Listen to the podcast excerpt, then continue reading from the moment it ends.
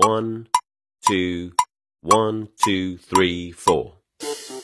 大社会，小新闻，新鲜事儿，天天说。朋友们，你们好，这里是天天说事儿，我是江南。这近日，合肥野生动物园啊，继黑猩猩的越狱踢人之后，再度引起了网友们的关注。有一段视频显示，该园一只黑猩猩抽烟。然而，工作人员称，两只猩猩不是同一只，烟是游客给的。有些游客啊素质低，没办法一直盯着。动物们的身体都很健康。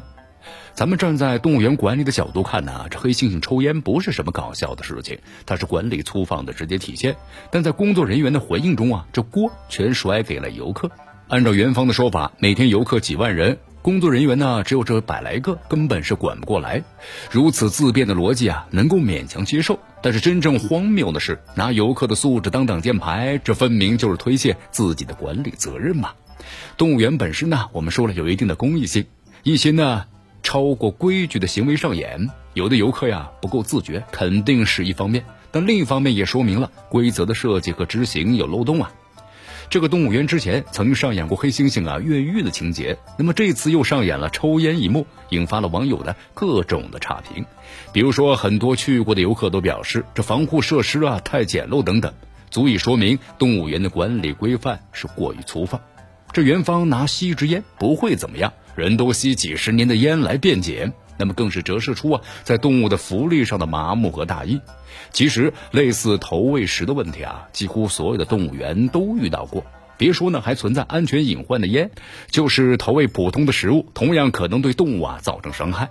在入园之前，这动物园就应该是明确告知禁止投喂，同时设置呢清晰的警示牌，再加大宣传的力度，不能因为管不过来那就放任，拿游客的素质差当托词。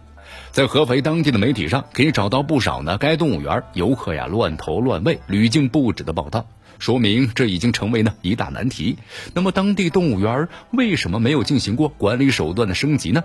像北京动物园之前就曾经联合呀属地的城管、驻园派出所等部门呢巡视执法，将这些乱投乱喂纳入行政处罚的范畴，达到呢警示的效果。那么，另外就是在很多动物园啊，为了避免呢投喂造成意外的伤害，隔离动物也保护了游客，都是采取透明的玻璃屏障或者细密的铁丝网。合肥野生动物园被游客呀多次吐槽保护措施太差，那为何不在硬件上适当的改善提升呢？有多大的客流量，就得投入多大的精力。即便是真的管不过来，那就升级硬件；这升级不了硬件，那就适当的限流，或者采取呢严格的黑名单制度，提升违规的成本。总之，咱们不能为了多卖票，导致呀这客流超出自己的管理的承载能力，加剧呢各种不文明行为的上演。不管怎么说吧，这办法总比困难多。这黑猩猩抽烟的滑稽一幕，暴露的绝不是咱们游客的素质问题，更是管理能力的问题。如果一开始咱们就全部归咎于游客素质差，转移责任，那么在加强园区的治理上，当然不会有太大的动力。这里是天天说事儿，我是江南，咱们明天见。